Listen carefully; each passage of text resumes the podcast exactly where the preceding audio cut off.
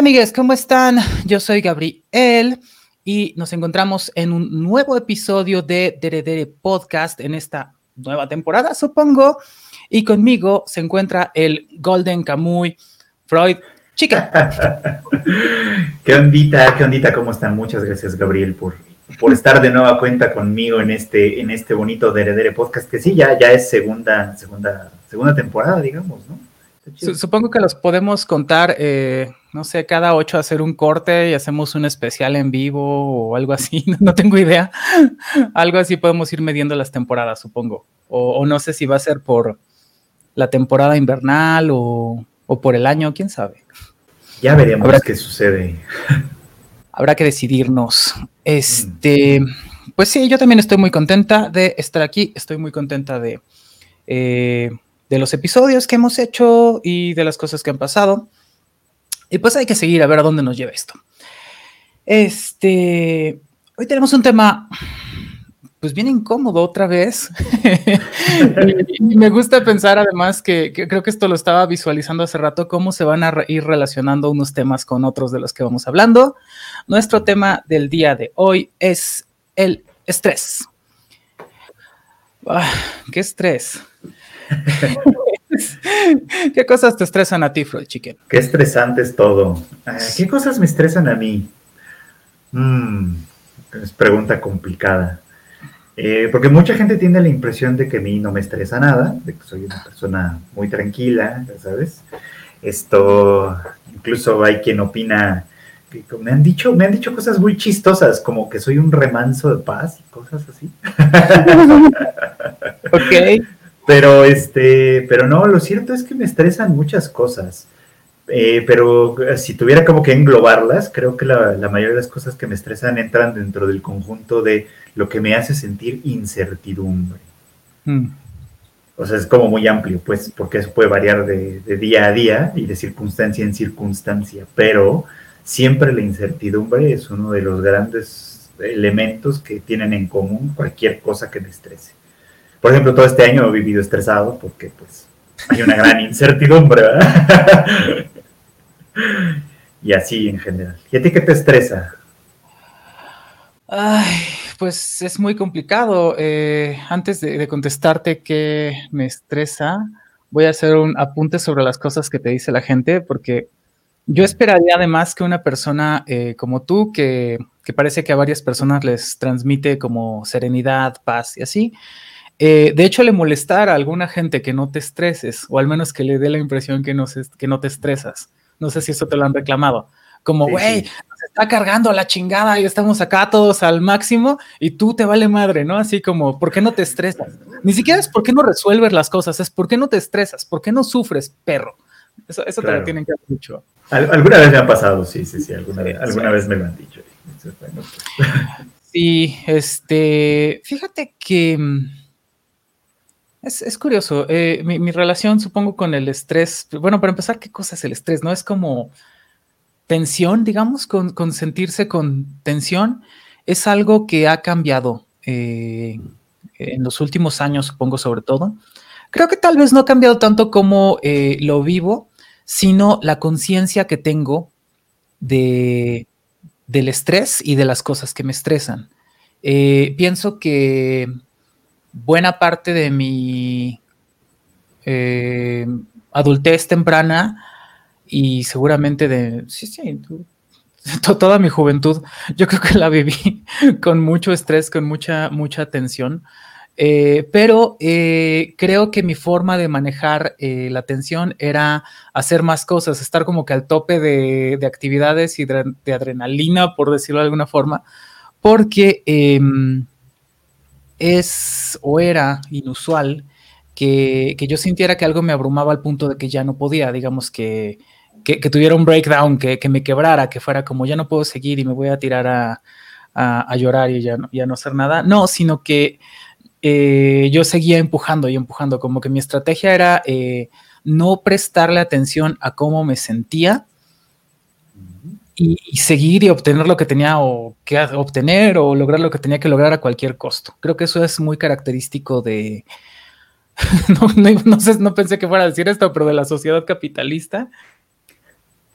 de cómo hemos vivido eh, en el imaginario de la cultura occidental, latinoamericana, de la gente que creció en los ochentas, ¿no? Como el, la romantización del, del workaholic, le dicen incluso. Y apenas hoy estaba viendo, eh, hoy que me relajé un rato, estaba comiendo avena, creo, frutas, y estaba viendo Pokémon. Me gusta Pokémon porque hay que, hay que prestar poca atención, puedes estar haciendo otras cosas y seguir viendo el episodio y, no te pierdes de mucho, ¿no? Entonces es realmente muy, muy relajado, me gusta mucho en general la franquicia, me gusta que salgan los Pokémon, me gusta todo lo que pasa y cuentan cosas chistosas, entonces yo creo que yo siempre voy a ver Pokémon.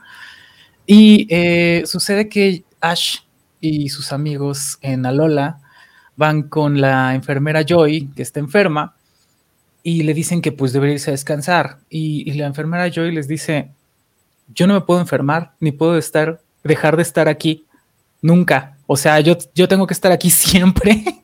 y esa es una idea que yo creo que, que, así como la enfermera Joy la aprendió, la aprendimos otras personas, o al menos yo creo que yo pensaba eso, y, muchas veces se demandó eso de mí históricamente.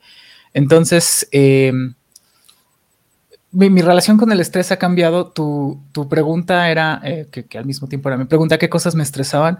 Yo creo que, que un mucho me acostumbré a, a tener muchas cosas encima. Probablemente es distinto de ti que la incertidumbre tal vez no me estresa tanto, eh, me incomoda, pero he tenido que... Em, creo, que he trabajado mucho en lidiar cómo, eh, cómo vivir con la incertidumbre, porque como persona eh, que se ha dedicado al estudio de la lógica y varias otras cosas, tenemos la idea equivocada de que vamos a poder tener las variables o la información completa y que vamos a poder proceder deductivamente respecto a nuestros problemas y eso no pasa pues prácticamente nunca. Vivimos en la incertidumbre y ha sido un proceso muy complicado para mí aceptar que las cosas son así, que, que nuestra vida es incertidumbre, que las relaciones con otras personas pues son inciertas, que va a haber muchas cosas que van a cambiar y que no sabemos.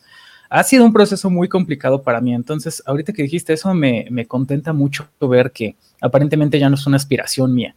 Pero sí me estresa sentir que hay cosas que en un canal muy parecido que me rebasan o que me superan, sentir que hay cosas que con las que tengo que cumplir y que con las que tengo que cumplir y que de pronto no tengo el tiempo o los recursos es algo que, me puede abrumar. Tal vez, sobre todo en el punto en el que no está decidido si es algo que puedo hacer o no. Si, si pienso que es algo que tengo que hacer y creo que puedo hacer eh, y hay como que algún alguna exigencia eh, de ese orden, pues entonces eso sí, sí me va a estresar. Y fundamentalmente es eso, como cosas que no, en realidad no es tan diferente, pero es una configuración un poquito distinta de la respuesta, cosas que no, cosas que parezca que no podemos resolver. Eso me, eso me estresa mucho, creo. Sentirme rebasada, no, no está padre. Oye. De hecho, ya me estresó. Solo de pensarlo ya.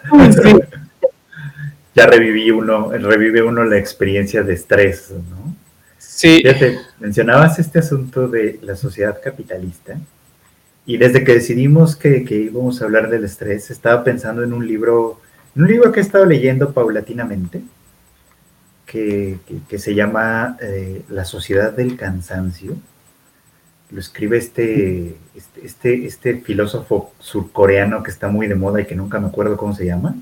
Byung algo más. No, no, no, no me acuerdo, no me acuerdo cómo se llama, pero bueno, él, él, él, escribe este, este, este libro. Y yo lo compré precisamente porque me recomendaron mucho que leyera a este, a este personaje. Eh, no me gusta tanto, dejo, tengo que decir. No sé si es la traducción o qué, pero el estilo con el que escribe, este, bueno, probablemente tenga que ver con la traducción, pero no me gusta tanto. Lo siento un poco como inconexo de pronto. Pero bueno, ese no es el punto. Eh, el, punto es que eh, este, este hombre habla, y creo que ahí tiene algo de razón, que, la sociedad actual, la sociedad eh, posmoderna, digamos, este es una sociedad de cansancio, es una sociedad de extrema positividad, que es, como, él lo pone, ¿no? o sea, estamos justamente en, un rush eh, de, estar haciendo cosas constantemente, de estar siendo productivos, de no malgastar ni un minuto, de, alcanzar ciertas metas, ciertas este, expectativas, estilos de vida, etcétera, etcétera, etcétera, constantemente, o sea, tan constantemente.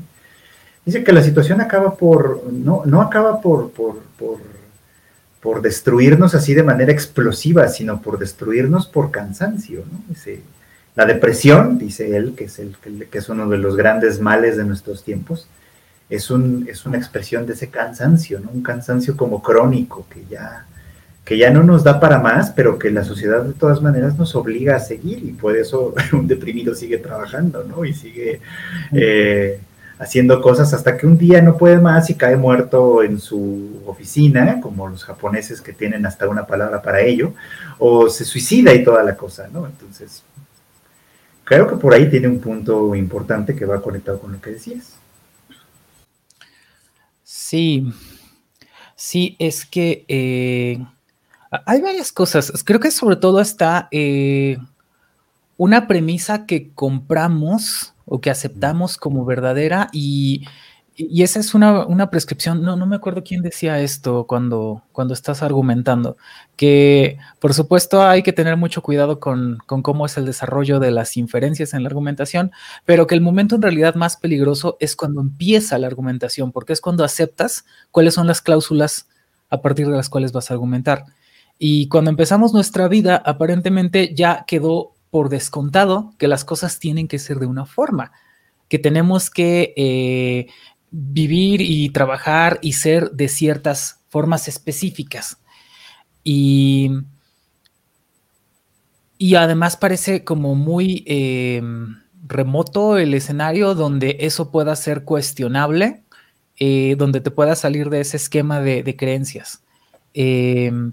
Y tiene que ver, sí, con, lo que producimos, porque pues es la forma en la que sobrevivimos. Es, es mentira que si escoges pues no trabajar en, en un call center, eh, no sé, 10 horas eh, por un sueldo miserable, entonces pues prácticamente no tienes dónde vivir, ni qué comer, ni cómo hacer tu vida, y te dicen, ah, pues no estás obligado, pues sí, claro, estoy entre la opción de morirme de hambre en la calle o hacer eso, ¿verdad? Por supuesto, soy enteramente libre. este, no sé, no sé qué tan real es. Eh, pero pero no solamente tiene que ver con eso, con la forma, las formas laborales de explotación, que si recuerdo bien, eh, nos ha pasado tanto a ti como a mí, este, por una parte, y por otra, tiene que ver también con eh, cómo debe ser la vida eh, para la que estás trabajando. O sea, porque no solamente hay expectativas de que cumplas con esa productividad, también hay expectativas de qué vas a hacer ya que seas una persona productiva y, correcta, ¿no? Eh, hay como que más premisas eh, presupuestas de cómo se supone que tiene que ser tu vida. Y es muy peligroso que, nunca nos... Que, suceda que, vivamos nuestras vidas sin nunca detenernos a pensar si aceptamos esas premisas, si aceptamos que esas son las condiciones o si queremos otras. Es, mm. eso es complicado. Eh, ahora, específicamente eh, hablando de la explotación que hemos vivido, yo me acuerdo, supongo que tendrá unos 10 años o no me acuerdo, una, cosa así. Eh, en, aquel tiempo, bueno, yo siempre he trabajado en mi vida adulta en, en CEU y si recuerdo bien, tú también trabajabas relativamente cerca, por eso podíamos vernos a veces para comer.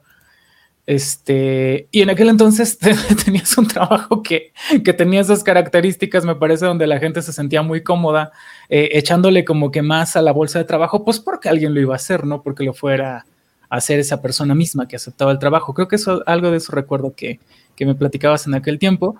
Y yo te decía algo parecido, que era como, pues mira, es que eh, las personas piensan en la burocracia y desde el momento en el que yo soy la burocracia, dejé de ser una persona, yo tengo que estar ahí, yo tengo que resolver, yo tengo que, y ya, y es como, era, era sobre todo muchas cosas que era como, vale, yo entiendo que al usuario le preocupe su integridad y el respeto que yo le tenga como persona, pero eso no existe en absoluto, ¿no? No hay, no hay la preocupación eh, recíproca y pues aquí el tema es que no la tiene que haber, que, es verdad que yo tenía que resolver todo eso eh, por mi cuenta, ¿no? Entonces es, es complicado porque no solamente es qué, cuál es la forma en la que tienes que producir, que es sin parar, sino qué tienes que hacer con eso que produjiste, cómo tienes que ser y eh, cómo tienes que borrar entonces tu individualidad en función de esa productividad. Así de sencillo. Mm, mm. Uy, qué drásticos o no, pero bueno, eso creo, no sé qué piensas. es que además es eso, o sea, lo de borrar la, la individualidad, digamos, sí es una característica fundamental de este, de este tipo de, actividad frenética de pronto, ¿no? Precisamente creo yo que es porque no nos detenemos en realidad a pensar sobre su, sobre su importancia o su significación. Fíjate qué bueno que me, recordaste este, esta etapa de nuestras vidas en las que éramos muchos, mucho más jóvenes, evidentemente, y, y ocasionalmente nos veíamos para comer. eh, porque sí, me vino a la mente perfectamente los recuerdos de esa época. Eh, fue un año en el que trabajé para una compañía de, una pequeña consultoría de recursos humanos. Eh, yo, yo, yo, trabajaba ahí porque pues era lo que había, ¿no? Fue como el trabajo que conseguí, no era, no era mi trabajo deseado, ni mucho menos. Y, y, lo hacía mientras me preparaba para dedicarme más formalmente a la psicoterapia mientras estaba estudiando para, este, el posgrado para este asunto y etcétera, ¿no? Entonces, bueno, pues lo aceptas porque es lo que hay, porque es lo que te permite pagar las cuentas. Pero recuerdo muy claramente que no era que tanto que me molestara la cantidad de trabajo, que a veces era mucha, sino la, lo, que, lo que al final de, cuentas más me pesó en, mi, pues en mi mente, digamos, en mi estado psíquico, era que, el, que mucho de ese trabajo era completamente sin significado, sin sentido. Muchísimo de ese trabajo. O sea, porque, eh, o sea, obviamente pues la gente de ventas, que es lo que hace, vende y vende y vende fregaderas y, entre más efectivos sean ellos, pues mejor, por supuesto, ¿no? Pero significaba que me echaban más chamba a mí, lo cual era pesado y cansado y etcétera. Pero llegaba el momento en el que yo trabajaba duro en lo que, en lo que, tuvieran que, en lo que tuviéramos que entregar y, muchas veces a medio camino yo me daba cuenta, es que esto que estamos haciendo no tiene ningún sentido. No va a impactar de ninguna forma, no va a cambiar absolutamente nada. Muchas veces forma parte de una burocracia empresarial que también existe, ¿no? que, tiene que llenar un, checklist y decir, esto ya está cumplido, aunque no sirva absolutamente de nada, ¿no? Y dinero se va a gastar en ese proceso. Y obviamente yo llevé estas preocupaciones con mis, con mis superiores en ese momento, con la ingenuidad de la juventud, ustedes saben, ¿no? Y, y para que me dijeran, sí, pero pues lo vamos a hacer de todos modos. Sí, claro. Sí, sí, yo creo que, que, esa ingenuidad de la juventud, no sé exacta, creo que solamente se puede perder cuando vives una experiencia así, porque eh, estamos hablando de tiempos muy parecidos, o sea, yo este, creo que aquellos años no eran los más bajos que, recuerdo. Eh, si, estamos hablando de estrés, eh, bueno, este es otro tema, como que yo tengo muy ubicado el, el que pienso que seguramente ya lo he mencionado en algún DRD podcast, o al menos te lo tengo que haber mencionado en algún otro momento. Pienso que el peor año de mi vida tiene que haber sido el 2006. Cuento con que no vaya yo a vivir un año peor que ese, pero y estos, estos recuerdos de aquel tiempo pues son un poquito posteriores y son mejores, ¿no? O sea, sí vivíamos como que, pues con, con varias exigencias, con, con situaciones que son propias, supongo, de ser todavía un, personas adultas jóvenes, como que eh, es distinto cómo, cómo te percibe la gente y cómo te trata y qué cosas puedes lograr, ¿no? Creo que muy felizmente ahorita puedo decir que las cosas son diferentes. Este, pero en aquel entonces yo creo que compartía contigo la idea de, mira, estoy haciendo esto porque eh, me permite hacer lo que me gusta, ¿no? Me permite... Eh, mal que bien estar haciendo mi maestría, como ahí arrastrando las cosas, este, arrastrando la cobija, sacando las calificaciones como puedo. En algún momento voy a hacer mi tesis. Esto me permite estar aquí y además puedo dar mis clases, ¿no? Que es lo que más me gusta. Y dices, eso parece que lo, lo compensa, ¿no?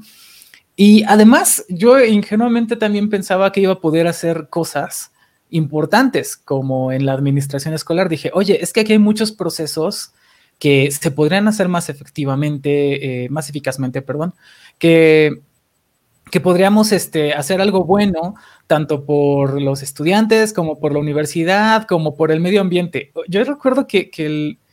¿Qué año habrá sido ese? El 2013, una cosa así, que eso fue ya un poco después tal vez de este tiempo, logré como que el acabose porque eh, en asociación con otras personas con quienes trabajé un tiempo, logramos desarrollar una plataforma electrónica que iba a resolver y hacer muchas cosas muy fácilmente, que iba a reducir que la gente estuviera dando vueltas y llevara papeles y un montón de cosas realmente padres que no son nada del otro mundo ni no son nada de lo que, sobre todo eso es lo que yo les decía. O sea, ya este, estamos en la segunda década del siglo XXI. Esto tendría que estar pasando desde finales de los noventas, o sea, como que no es nada, nada demasiado extravagante y, mis aspiraciones eran como, mira, esto va a ser bueno para la institución, para los, usuarios, para las personas que trabajan aquí y hasta para el medio ambiente, porque me acuerdo que en aquel entonces yo sufría mucho pensando en, en los cocodrilos que fueron arrollados cuando esta cosa de que destruyeron los manglares en Quintana Roo, no sé si recuerdas. Y yo decía, es que tengo que hacer algo, o sea, tengo que hacer algo que cambie las cosas. Y, para mí era como que un momento de plena felicidad donde dije, sí, estoy reduciendo el impacto ambiental, o sea, con esto estoy evitando que la gente haga muchas tonterías que, causan contaminación y que de alguna forma estoy haciendo algo bueno, ¿no?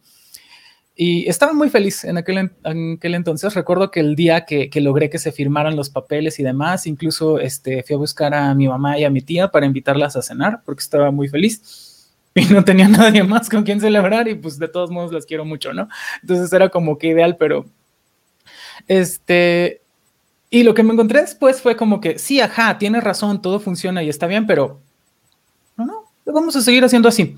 Y hay una razón muy importante en la burocracia universitaria al menos y en las demás burocracias, que es que cambiar la forma de trabajar a la que tú dices, suponiendo que tienes razón, implica que vamos a quitar de su lugar a un montón de personas y luego qué las vamos a poner a hacer. Hay como 14 o 15 plazas, eso es una de las cosas que decía en aquel entonces que yo tenía pacto con el diablo, que sí es cierto, pero no es por eso que yo pueda hacer las cosas que hago, esa es capacidad mía, el pacto con el diablo es por otras razones. Este, no, pero eh, no se explicaban, por ejemplo, por qué yo podía hacer el trabajo de 10, 15 personas. Y yo, pues porque no es tan complicado, porque automatizo muchas cosas, porque simplifico y porque hago, utilizo recursos que toda, todo mundo puede utilizar. Entonces, este, eso a la forma de pensar, eh, no, no quiero ir otra vez al tema de las generaciones, pero lo voy a hacer por economía, o sea, no lo tomen a mal. A la forma de pensar boomer y generación X es como que no, no, no. A ver, aquí tiene que haber escritorios, tiene que haber gente, tiene que alguien que contestar el teléfono. Dices tú, no, tiene que fluir la información y se tiene que resolver todo y demás. Y total que no se hizo. Y cuando no se hizo fue como, ¿sabes qué? Me rindo le, dediqué años de mi vida a este, este proyecto y, y, francamente no es como que me vaya a tirar a la depresión o algo así, pero pues yo no le voy a echar ganas, porque no tiene caso, porque lo que concluyes es, las cosas no van a cambiar eh, de abajo hacia arriba, no lo voy a lograr, tendría que involucrar a muchas personas y aunque fuéramos muchas personas, este, pues solo que hiciéramos una revolución burocrática o algo por el estilo, pero eso es muy difícil e improbable. Este, y las personas que pudieran querer trabajar de la forma que yo digo, más bien yo creo que ya están en el punto en el que yo estoy, que, es, no se hace así, sino que en algún momento te cae el nombramiento donde tú puedes tomar las decisiones arbitrarias y entonces dices, ah, mira, ahora se hace así. Ojalá en el futuro, cuando, si sucede, yo esté en el cargo burocrático este, más elevado y esté la gente joven empujando con una buena idea, yo tenga la capacidad de escuchar y ver lo que tiene de buena su idea. Y si no, al menos el tacto de decirles, mira, no se puede por esto, ¿no? Como que creo que es una forma, no sé, medio que te gustaría saber eso. eh, que no se va a poder. Y eso, toda esta historia de las burocracias y cómo no puedes cambiarlo, pues tiene mucho que ver con cómo vivir, porque también tiene que ver seguramente con las cosas a las que aspiras. Yo pienso que si no es algo de lo que aspiras, si no es algo que piensas que tienes que conseguir, si no es algo que de alguna forma sea parte de lo que entiendes como tu deber, entonces no te estresa. O sea, porque sí es cierto que te pueden decir tal y tal y tal cosas son tu responsabilidad o tu deber. Pero si tú no lo asumes como algo que de verdad es tu responsabilidad o tu deber o como algo que quieres resolver, pues difícilmente veo que eso te esté estresando sí creo, creo verme en circunstancias así, donde pienso como, mira, la gente cree que tal vez yo debo hacer esto, pero yo creo que se equivocan y entonces no me estreso. No sé, no sé si estoy en lo correcto con eso. Sí, Mucho del estrés tiene que ver de pronto con expectativas, entonces, si, si estoy entendiendo bien, ¿no? O sea, con las expectativas de lo que, de lo que debemos lograr hacer, producir, etcétera, ¿no? Y en ese sentido, por siempre lo llevo un poco como a lo social, porque al menos en mi observación, en mucho de lo que, de lo que nos, de, lo que nos rebasa en, términos de estrés, casi siempre viene de esas cosas que son de fuera y que de pronto introyectamos nosotros como en una transformación como, como peculiar, ¿no? Es como decir, ah, mira, este, yo espero que, por ejemplo, ¿no? La generación boomer anterior a nosotros puede decir, mira, yo eh, invertí mucho dinero en tu educación y, este, y, yo he hecho estas cosas con mi trabajo y con mi tiempo y etcétera. Y entonces yo esperaría que a ti te fuera mejor en ese sentido, ¿no? Que a ti te, porque tú tienes más herramientas, porque tú tienes un montón de cosas, es algo que pasa, ¿no? Y, y dice uno, ok, va, va.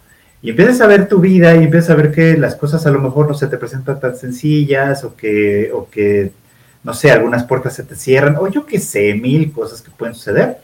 Y eventualmente, en vez de eh, hacer una evaluación justa y decir, bueno, las condiciones a lo mejor no son iguales, a lo mejor me equivoqué cuando tomé esta decisión o no, o yo qué sé, ¿no? Eh, una, una traducción común es, no soy suficiente. No puedo, ¿no? Definitivamente. Y en esa traducción que hacemos a lo interno ya se convierte en un asunto sumamente estresante, ¿no? A mi edad mi papá ya estaba batallando con hijos adolescentes. Y yo, y, yo no puedo con dos gatos, por ejemplo. y, a mí no me pasa, estoy poniendo un ejemplo como medio random, la verdad es que a mí no me importa mucho, pero, pero sí sé que a mucha gente le importa.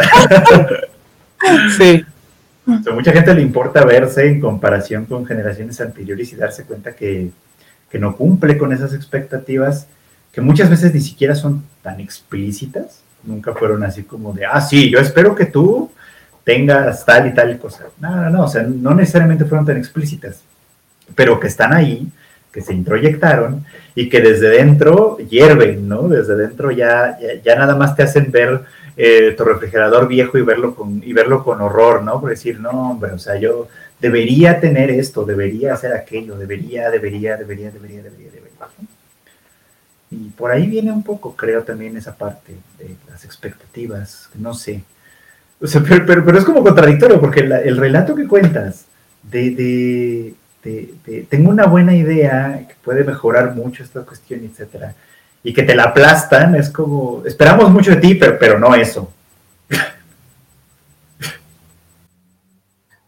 Quién sabe, es, mira, si vamos a, esa experiencia en particular, creo que supongo que tiene que ver también con quién soy yo y cómo he sido históricamente, eh, porque en la burocracia universitaria, bueno, eh, en aquellos años, supongo en los años anteriores era un poco diferente de cómo soy ahora. Eh, era esta, creo que ya hemos hablado de esto, ¿no? Esta pinta como más ruda, metalera contra el sistema. Pero al mismo tiempo eh, es, extraño porque eh, digamos que para el interior, para la gente de filosofía, soy como de la gente de lógica que es súper cuadrada y rígida. Y para la gente del resto de la, de la universidad, la gente de, digamos, la burócrata, pues no, soy, soy como la rebeldía andando, entonces es muy raro. Este, de pronto también tiene que ver con quiénes esperan cosas de ti y qué. O sea, porque ahí, este, por ejemplo, creo que he sido buena decepcionando a todo mundo. este, no sé, eh, por ejemplo, me, acuerdo que llegué como muy, muy feliz visitar a mi mamá y estaba ya muy preocupada porque eh, no sabía eh, en qué momento yo iba a encontrar como que mi camino, ¿no? Y yo así de, pero ¿qué quieres decir con eso? O sea, como pues lo he logrado más o menos decentemente con mis estudios, este, he publicado cositas aquí y allá, este, doy clases en, pues para mí no significa tanto, ¿no? Pero la gente dice como que la universidad más importante de Iberoamérica, lo que tú quieras, y además no son una basura mi clase, hago cosas padres, creo yo. Este, pues ahí voy, este, resolviendo mi vida, está bien, no, no sé qué se supone que tengo que hacer, pues, pues es muy sencillo, dices bien como, no, este, no tienes hijos, eh, casa, perro, este, te has divorciado, muchas cosas vergonzosas, ¿no? Entonces ahí como que el tema es, pues, pues, eso no me da vergüenza a mí, o sea, no, no sé, como que dices bien, de pronto es, hay ciertas creencias que asumes y que introyectas y que si no las dejas ir te pueden hacer mucho daño. Eh, y hay distintas personas que van a tener expectativas distintas de ti. Entonces, cuando pienso algo así, hay una página que, me gusta mucho. Es, ah, mira, aprovechando que estamos en esta maravilla de StreamYard, vamos a eh, compartir la pantalla porque vale mucho la pena. Es una página que se llama eh, ¿Qué es lo que hacía David Bowie cuando tenía tu edad, no? O es, what, did Bowie do? Entonces tú le dices qué edad tienes y te dice qué estaba haciendo David Bowie cuando tenía tu edad. Entonces cuando alguien te, te saca esa carta de yo ya tenía tres terrenos y cinco hijos a tu edad, le dices, ah, sí, pero ¿qué estabas haciendo a la edad de David Bowie? Y, siempre hace cosas padrísimas, o sea, punto, mira, cuando yo ahorita tengo 38, según esto, y David Bowie estuvo en Wembley para Live Aid. Y así. Mm. ¿Qué edad tienes tú, Fred Chicken? ¿Tienes 39. 39, a ver qué está haciendo David Bowie. Entonces, el comparativo como que no. Oh, no manches, mira, eh, fue cuando grabaron eh, El laberinto. Fue eh, El Rey Goblin. Entonces, como que realmente establecer un comparativo, dices, pues con respecto a quién, contra, con David Bowie, con Alejandro Magno, o sea, no tiene mucho sentido. Creo que es peligroso comprar eso. Y desafortunadamente. Alejandro Magno ya se había muerto, ¿no? Ahí está, exactamente, es uno bueno. A nuestra edad ese güey ya se había muerto. A ver, nosotros, ¿cuántos, a qué, edad se murió Alejandro Magno? Pues, joven, ¿no? No sé. Joven, sí, no me acuerdo, la verdad. Pues eh, sí, sería como que muy absurdo decir que, que ganamos porque seguimos con vida y el baboso murió, ¿no? no sé. Entonces, como que el comparativo no tiene mucho sentido, según me parece. Es como, pues, ¿bajo qué eh, base axiológica? Ese es el tema. Y, eso es complicado, porque esas eh, expectativas que la gente pone sobre ti puede tener dos consecuencias, que sea, bien dices, sentir que no eres suficiente, como si te comparas siempre con David Bowie, pues no vas a ser suficiente. Y eso es por una parte. Y por otra, sobre todo en la juventud, o quiero pensar que ese es el momento único en el que pasa, seguramente sigue pasando después, pero creo que uno muy crítico es cuando tomas ciertas decisiones que tienen que ver con cómo va a ser tu vida en lo posterior. Porque eh, tomas decisiones de qué voy a estudiar, si algo, y qué voy a hacer con esos primeros años. Parece que, la juventud es muy determinante. Yo a veces me preguntaba por qué hay tanto estrés respecto a la juventud, pero es que eh, es cierto que, de pronto, eh, pues no que determine absolutamente qué va a pasar contigo el resto de tu vida, pero sí hay ciertos momentos que, pueden marcar una pauta para qué va a ir sucediendo después.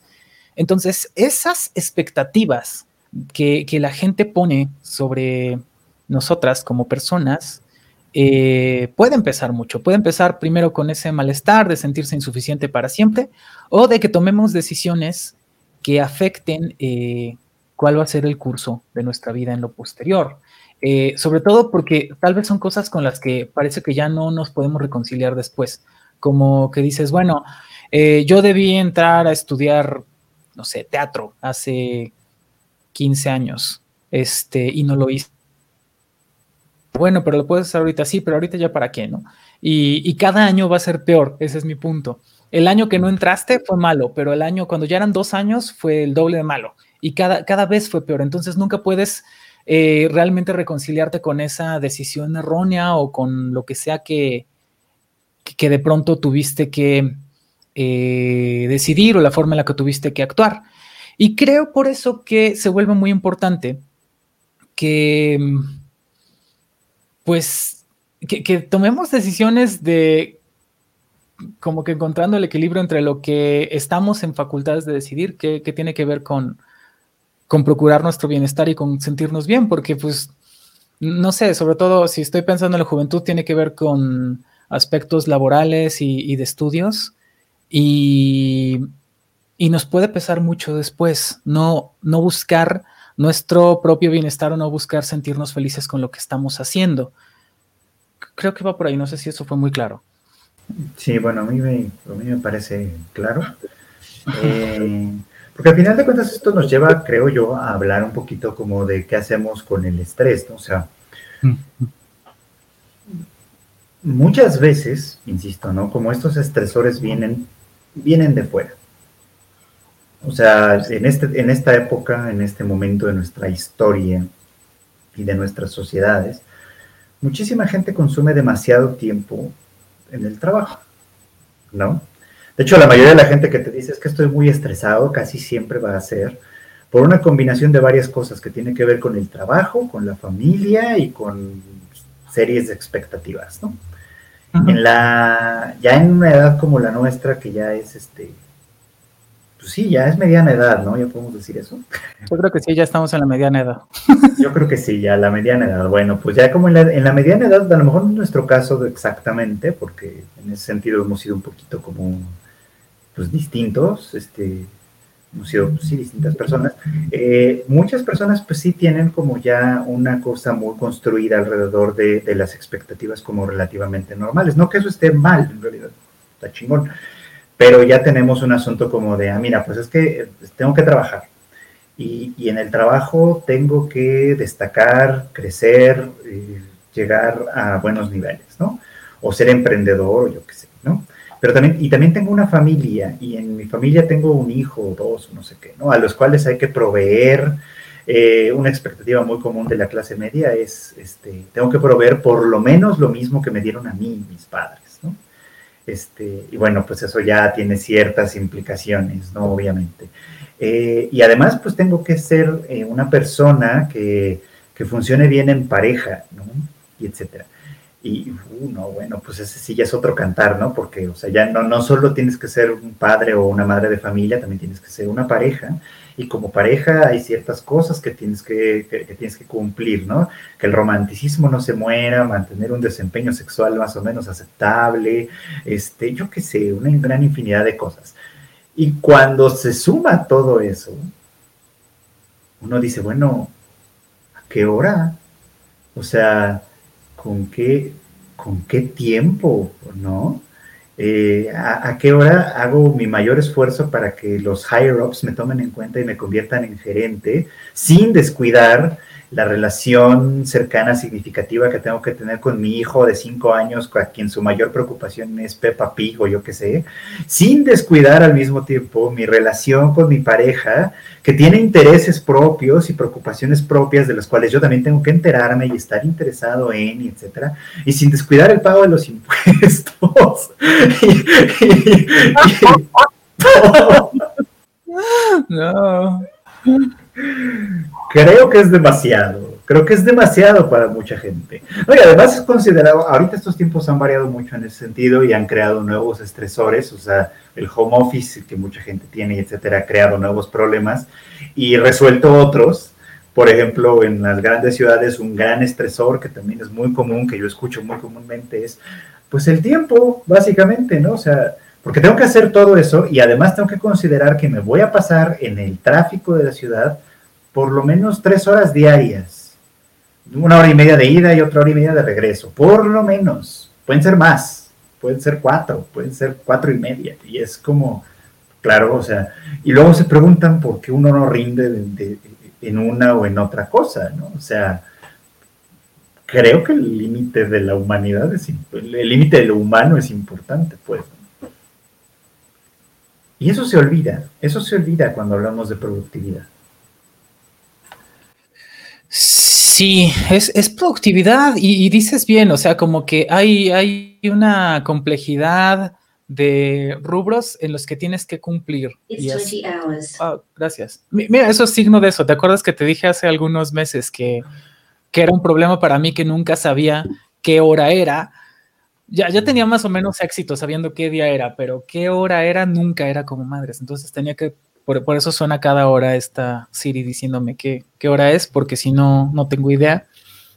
Y, y, es grave no saber qué hora es, es grave no saber qué día es porque, porque tienes muchas cosas con las que debes cumplir.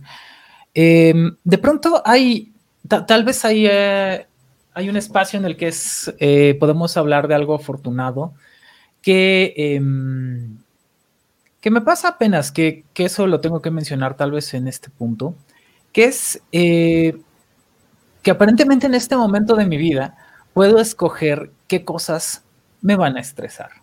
Entonces, escojo qué cosas hago, con qué cosas me comprometo.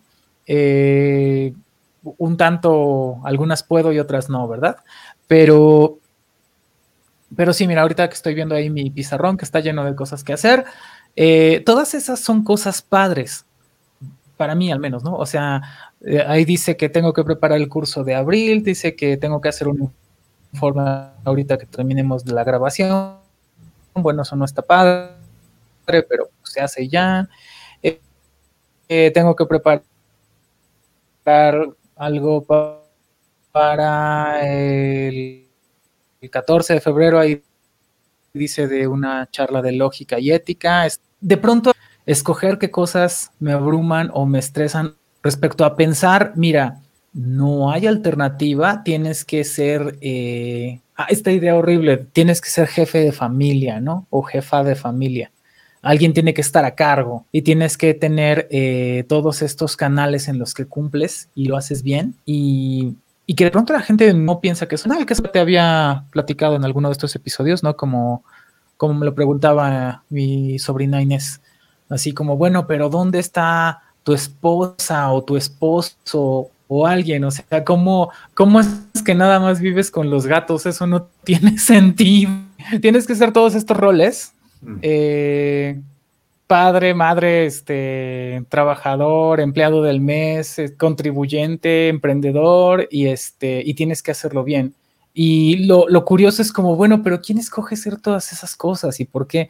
Y si hay quienes lo hacen, a mí me sorprende muchísimo, así como que admiro inmensamente a mis colegas que son mamás y que también están haciendo sus cosas en la academia, que son docentes, y es como, ¿en qué momento? O sea, dices muy bien, yo nada más estoy al pendiente de los gatos y ya eso vi de mí y eso es como que suficiente. Es, es muy complicado. Y entonces, eh, de pronto hay un lujo ahí importante que es poder escoger cuáles son las cosas que quieres que te estresen, eh, las cosas que quieres hacer.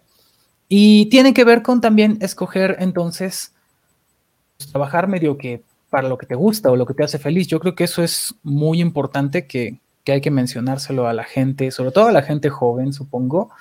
La otra tal vez ya, ya, ya está echada su suerte, tal vez en algún punto, tal vez no, tal vez siempre estás a tiempo de hacer lo que te gusta, no sé. Pero, eh, pero sí es importante ver eso, ¿no? Como que escoger qué es en lo que te vas a afanar es algo importante. Y otra cosa que otra cosa que pasa que, me parece importante destacar, justo hablando del peor año de mi vida, por supuesto, es un año en el que vivía con mucho estrés. Eh, ¿Cómo se siente el estrés?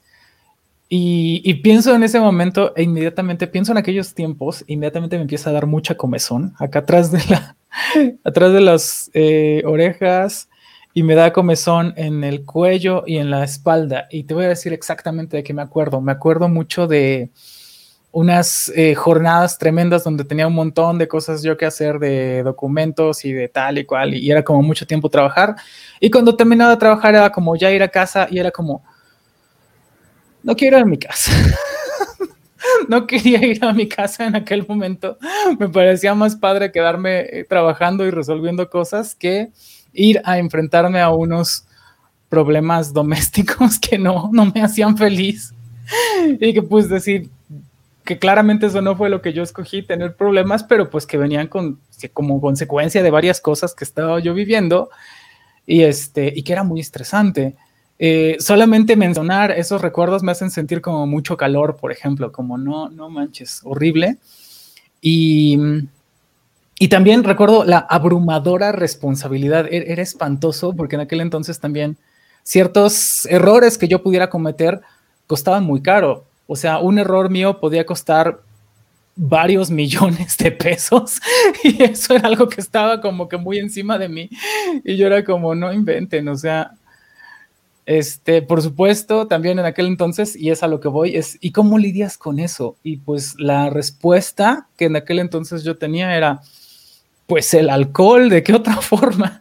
En aquel entonces yo tomaba muchísimo Era como, en aquel entonces hasta fumaba. Recuerdo que estaba trabajando y era de estas personas que están fumando mientras trabajan. Este, se supone que no fumes en los edificios este, gubernamentales, pero yo tenía un encendedor, un encendedor, un cenicero en, que hice en una tesis. Era una tesis así de estas gordotas de humanidades, no pon tú de mil páginas o de 400. Entonces la abrí y cabe en las hojas un hueco cuadrado de modo que estaba así cerrado, todo normal, y cuando lo abría, pues era un cenicero, y ya podía yo fumar tranquilamente.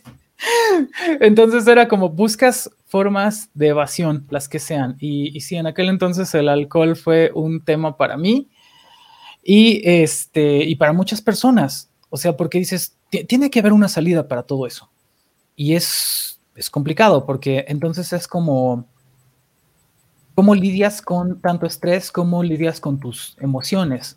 ¿En qué momento puedes llegar a tener como, mm, como le dicen, un, breakdown? Eh, y hay signos que no atiendes del estrés. Por ejemplo, esto que te decía de la sensación de comezón tiene mucho que ver con una de esas noches que recuerdo muy bien de muchísimo estrés, donde yo pensaba que ya por mi culpa entonces mucha gente no iba a poder estudiar completar sus estudios y se iba a perder mucho dinero y demás. Y, este, y hasta ahora me doy cuenta de que yo vivía en una situación, bueno, hasta ahora no, hasta tiempo después era como, bueno, yo vivía en una situación de explotación horrible, donde yo tenía un grado altísimo de responsabilidad y muy pocos recursos. Entonces era como, ah, en algún punto me di cuenta de eso, fue como, mira, o cambiamos la ecuación o váyanse al diablo, yo no tengo por qué hacer esto. Pero otra vez, cuando eres joven y la inexperiencia, pues bueno, como sea. Total que todo salió, pero recuerdo una de esas noches en la que todo salió mal y este, y pues nada, estaba, es, fue como muy cinemático el momento porque creo que me, me, corrieron de la facultad como a las 11 de la noche, casi, casi medianoche, y creo que ya no podía encontrar transporte para irme a mi casa, porque además no vivía en el sur, vivía en Naucalpan, entonces era un viajezote.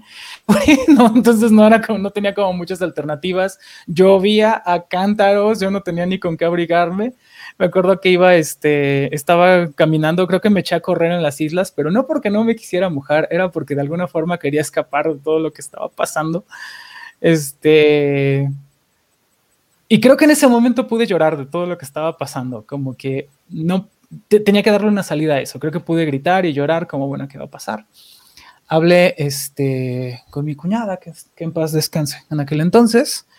Este, recuerdo que ella me dijo como, te tienes que calmar, o sea, lo vas a resolver todo, todo vas a estar bien. Obvio, no llegué gritando y llorando a su casa, este, ya me había calmado un poco, pero recuerdo que, me dijo, métete a bañar, o sea, descansa un rato y, resuelve lo que tenga que resolver. Eso fue un, momento de mucho confort. Encontrar como que un lugar al que podías llegar, como que salvo, era muy importante. Y recuerdo que cuando me metí a bañar descubrí que tenía eh, un sarpullido en, el cuerpo, en distintas partes, y era como, no manches, o sea, el, toda esta tensión se está haciendo como dicen, somatizando, ¿no? y, creo que en algún momento era como, no puedo seguir ignorándolo, le tengo que hacer caso. Y ahora, eh, pues te hablaba de esto apenas que, que hablamos en la semana. Es como, tuve alguno de estos días donde también todo sale mal, o sea, como horrible, varias cosas espantosas que pasaron el día de la lógica, supongo que después lo cuento en, a detalle. Em, pero lo primero que observé de distinto, de muy distinto de la versión actual de mí con respecto a la versión 2006, la versión juvenil, es que eh, podía observar que me sentía incómoda, que me sentía cansada, que me sentía que las cosas que habían sucedido me habían afectado. Y antes no. Antes seguramente yo pensaba como, puedo ignorar esto, tengo que seguir adelante, es seguir empujando, seguir siempre en, en, el mismo canal, continuar no importa qué y no detener, no detenerte a nada, ni siquiera ver cómo te sientes. Y creo que eso es diferente. Eh, ahora eh, observo que tengo muchos privilegios. Uno de esos es escoger qué me, me estresa y otro es poderme detener a ver que algo me está incomodando, que algo me estresa. Creo que no todas las personas tienen ese, esa, mm, ese privilegio, como lo acabo de describir. Y, este, y cómo lidias entonces con el breakdown, ¿no? Que es como, pues te sales a correr en la lluvia gritando y llorando. O eh, en este caso, creo que este, pues estaba hablando contigo, ¿te acuerdas que te dije que estaba tratando de ver este, ¿qué estaba viendo yo? Eh, ah, Amor de Gata, ¿no? y, este, y dices, mira, voy a tratar de ver algo como que esté así, kawaii, relajarme.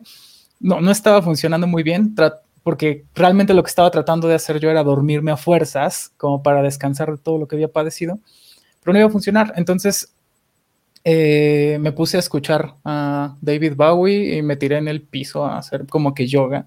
Y es como que tengo que estar en paz. Y esa búsqueda por estar en paz, por sentirte bien. Es algo que eh, creo que las menos de las veces, las menos de las personas, tenemos oportunidad. Eh, perdón que fuera eso tan largo, pero creo que tenía que explicar por qué existía ese contraste. No sé si, si lo expliqué bien. Sí, sí, sí, sí. Bueno, yo, me, me parece muy claro. Y sí, creo que tiene a final de cuentas muchísimo que ver con, con, con esta situación en términos generales, ¿no? Tener una, una salida, tener vías de salida para todo esto.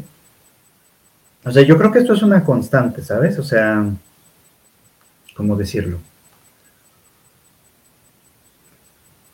Uh, no se me ocurre muy bien así, la verdad, cómo decirlo. Porque, o sea, el, estrés es algo que vivimos todos, que sufrimos todos de alguna manera, ¿no?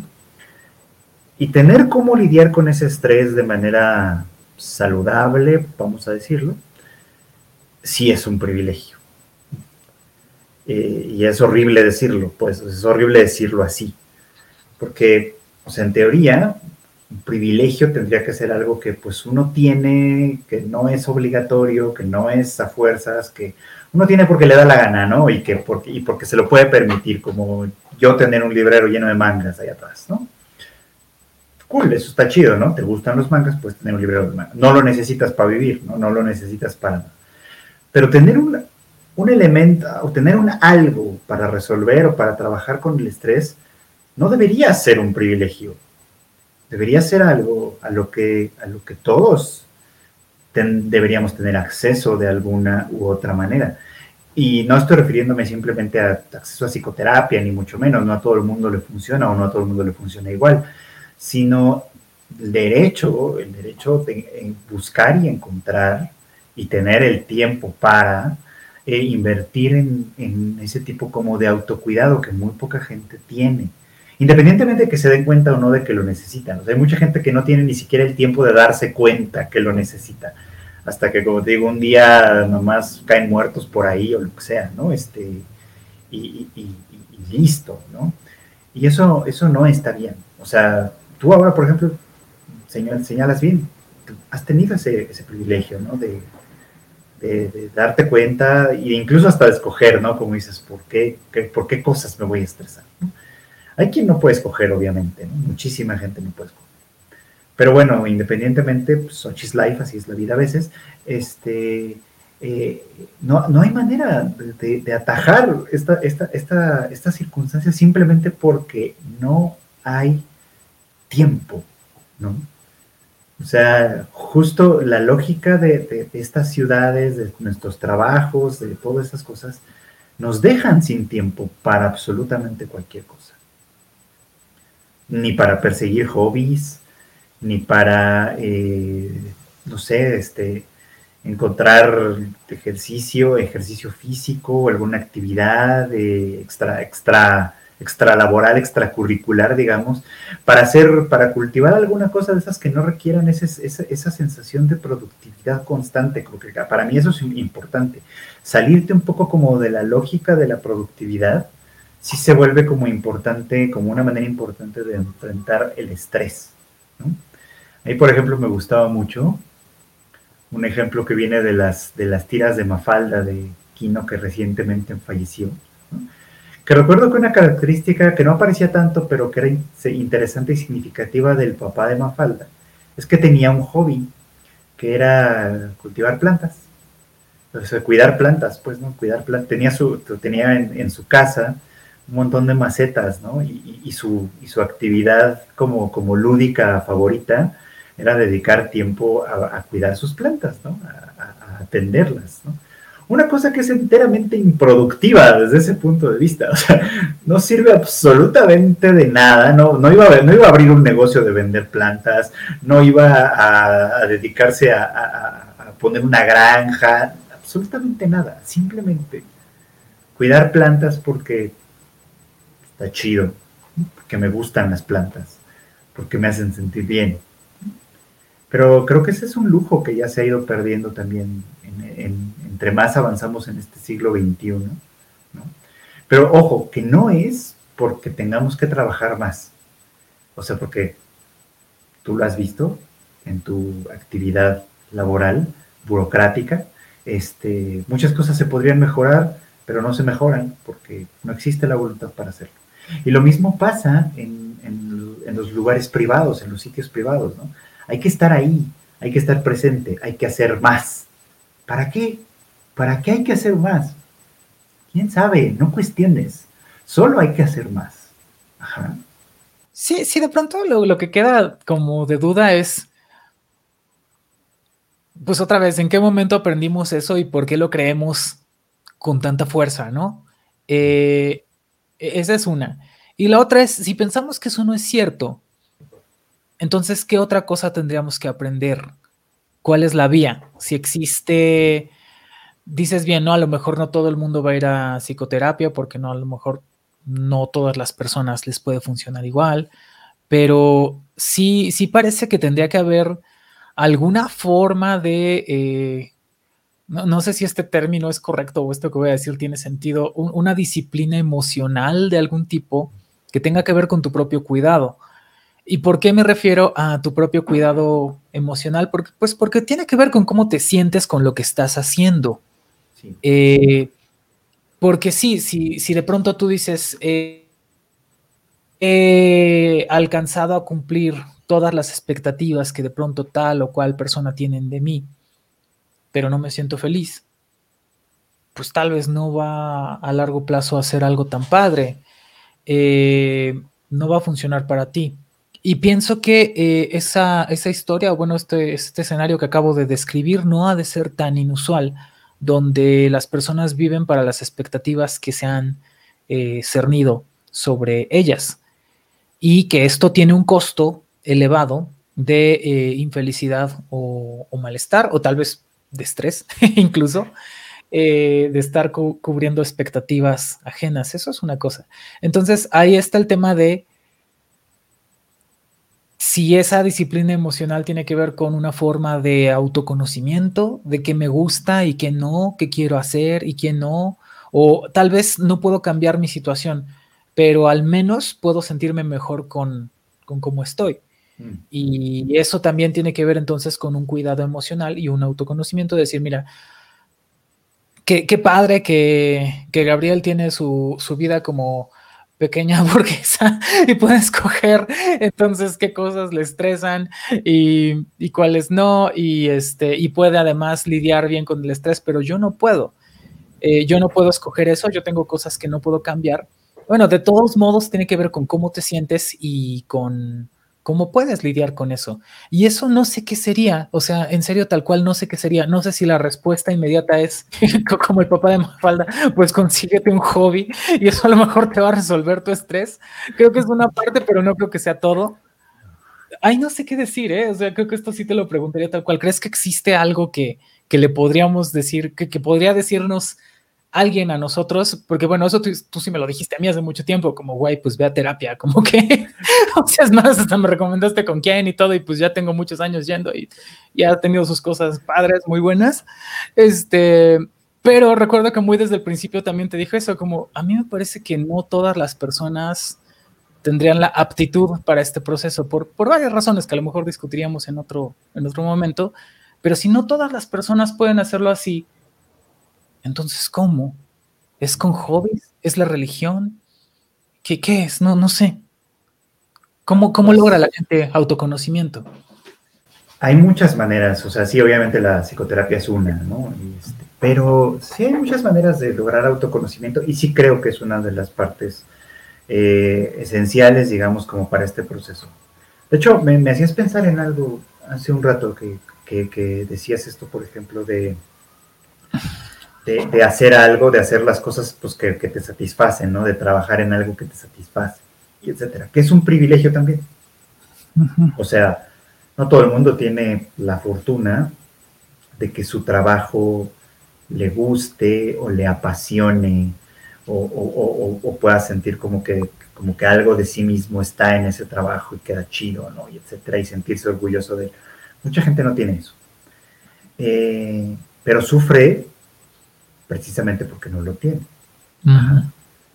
Porque pues estoy en un trabajo mediocre que no me gusta, al que tengo que dedicarle 10 horas diarias o las, que sean, que 10 horas es demasiado, pero bueno. Este, eh, y muchas veces lo que yo he, por donde yo he tratado como de influir, ha sido como señalando un poco como el trabajo, o sea, la función del trabajo al final de cuentas es poner pan en la mesa y un techo sobre tu, sobre tu cabeza. Es su función principal. O sea, si cumple eso tu trabajo, ya tenemos un punto de donde avanzar. O sea, ya tenemos, sí, porque si no cumple eso, o sea, necesitamos buscar otro trabajo para empezar. o sea, porque muchos de tus estresores vienen del trabajo y de todo lo que no cubre. sí, está muy esa situación. O sea, está, está de la verga, por ponerlo en eso. Y hay mucha gente que no puede salir de ese círculo, entonces bueno, ya, ya, entonces ya sí, entonces sí ya estás en el alcohol, las drogas, la violencia, este... Oye, estás hablando del año 2006, ¿ves? No, bueno. O sea, ¿estás de acuerdo que pues cuando tu trabajo no cumple esa función básica que debería cumplir, ¿no? Te genera muchos más estreses adicionales. O por lo menos contribuye a que esos estreses adicionales se vuelvan un caos completo. ¿No? Pero bueno, vamos a decir, ok, yo tengo un trabajo que sí cumple mis expectativas económicas, solo no me gusta. Ok, está bien, no te tiene que gustar. Pero entonces tienes que buscar que sí te guste, tienes que buscar darle significado, encontrar significado en otro lugar no estés buscándolo ahí si ya sabes que no te lo va a dar, ¿no? O sea, es, perder tiempo, ¿no? Hay que buscarlo en otro lugar, que sí puede ser un hobby, pero también pueden ser otras cosas, también pueden ser así como, ay, mira, este, eh, no sé, o sea, a mí me, encanta estar con mis, con mis sobrinos, ¿no? Bueno, pues cultiva una relación con ellos, ¿no? Este, eso puede ser una actividad, eso puede ser algo, algo a lo cual dedicarle tu energía. No, pues es que siempre me ha gustado leer, pero nunca he tenido el tiempo, nunca he tenido, pues pues éntrale, éntrale, aunque sea de a poquito, ya sabes, así, yo, qué sé. O sea, me gustan los videojuegos, hay gente que se siente muy culpable de que los videojuegos sean como su, su hobby. ¿Cuál es, el problema? Así como, o sea, es que yo debería estar aprendiendo alemán. ¡No! ¿te gusta el alemán? ¿Quieres ir a vivir a Alemania? ¿Tu trabajo implica aprender alemán? No, no, no, nada más es porque deberías. No, no deberías nada. O sea, si quieres dedicarte a, a, sentir que eres director técnico en el FIFA, adelante. Ya. A ver, si te estoy entendiendo, lo que estás diciendo es, mira, no ha de ser tan complicado que las personas se den cuenta de qué cosas les hacen felices o que nos demos cuenta de qué nos hace felices.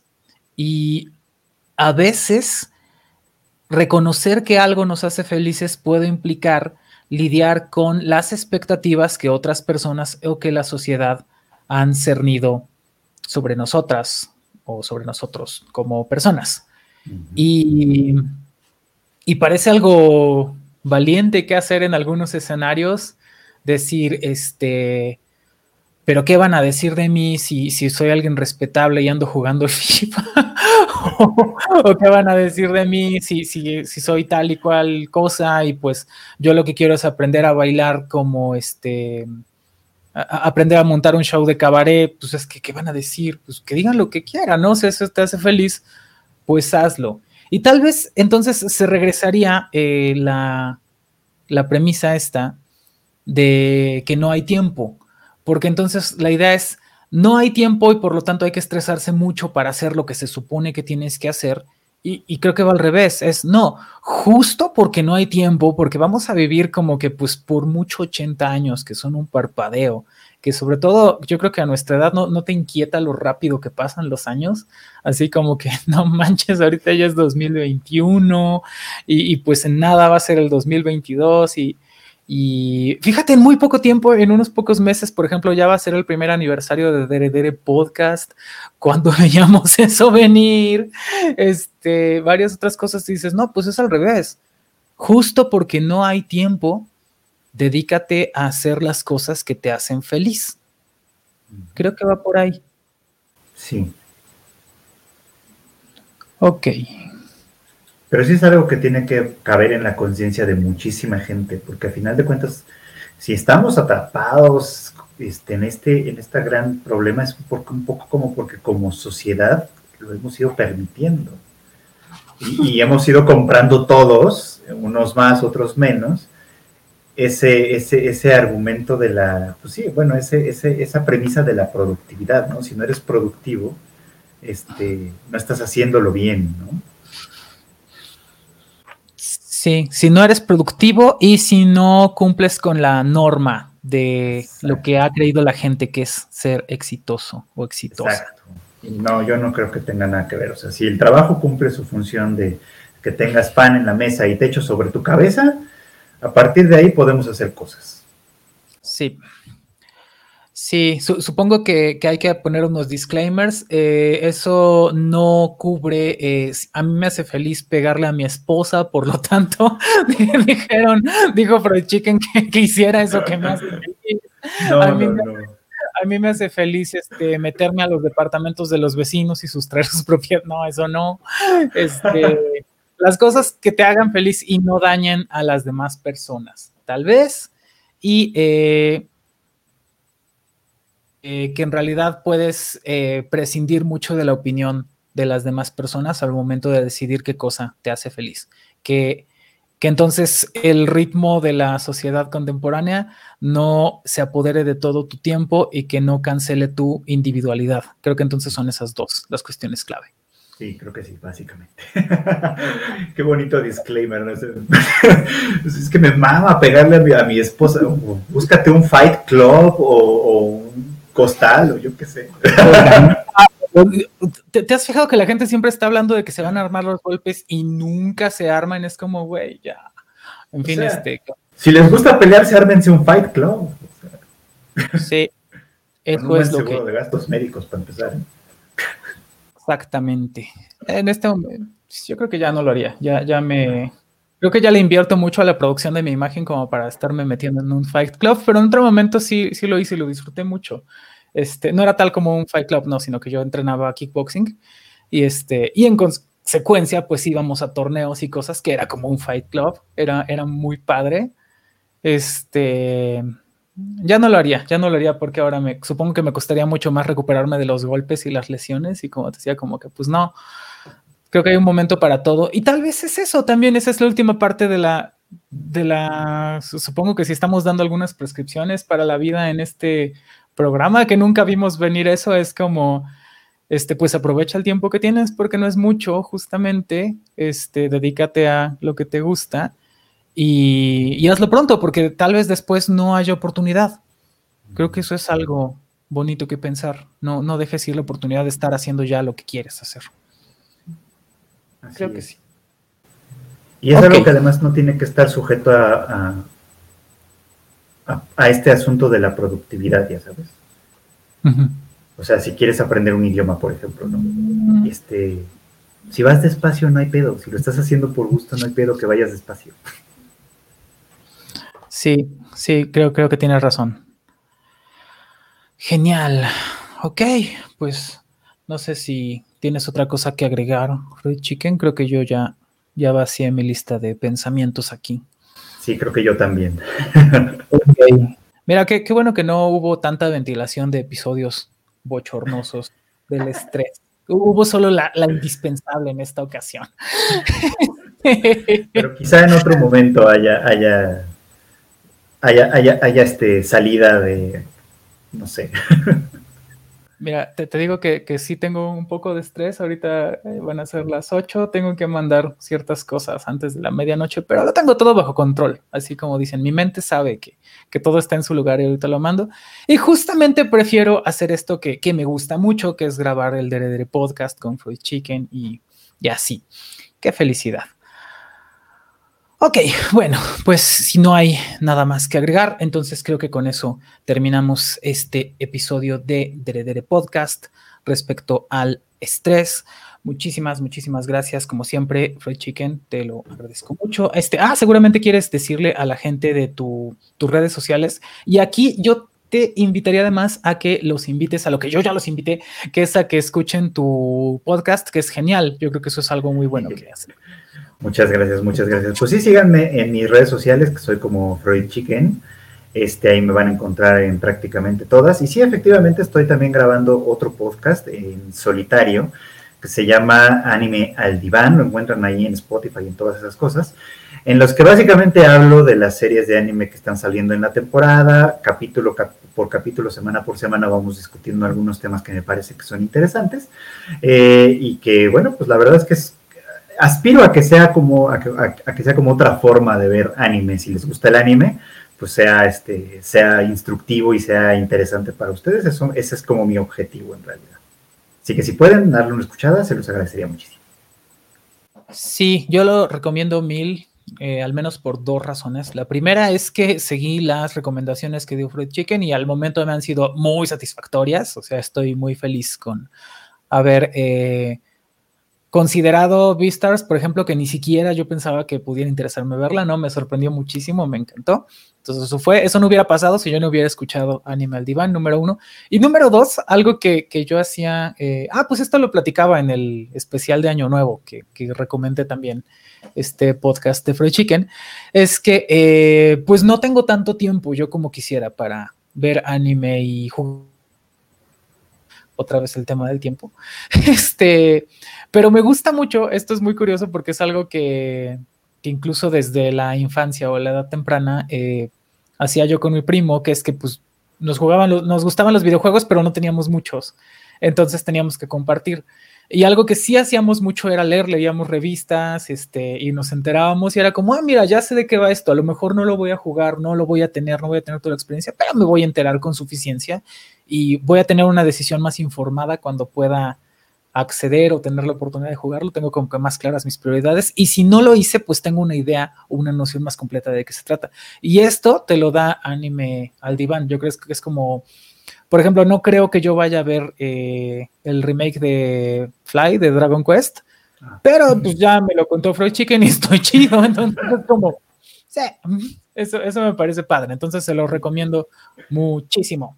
Y pues bueno, a mí, eh, ya saben, estoy en ¿cómo se llama eso? Instagram, eh, gabriel.rg, eh, donde más bien salen fotos de mis gatos y actualizaciones del canal de YouTube, que ya conoce la gente que nos está viendo en YouTube, obviamente, pero los que no, quienes nos ven por eh, Spotify, pues es también GabrielRG, este, donde hablo de cosas de lógica, feminismo trans y antiespecismo. Y también estamos trabajando durísimo en Lógica MX. Les recomiendo ese proyecto porque ahí habla mucha más gente especializada en lógica de cosas padrísimas. Entonces, eso lo encuentran igual en tanto en Facebook como en YouTube como Lógica MX y también está por ahí la página de Lógica MX que pongo en el enlace de eh, en la descripción de este video.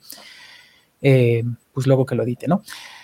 En fin, bueno, pues hechos todos los anuncios, supongo que podemos despedirnos. Muchísimas, muchísimas gracias, como siempre, Freddy Chicken. Gracias, gente que nos escuchó. Y pues hasta la próxima. Bye. Bye.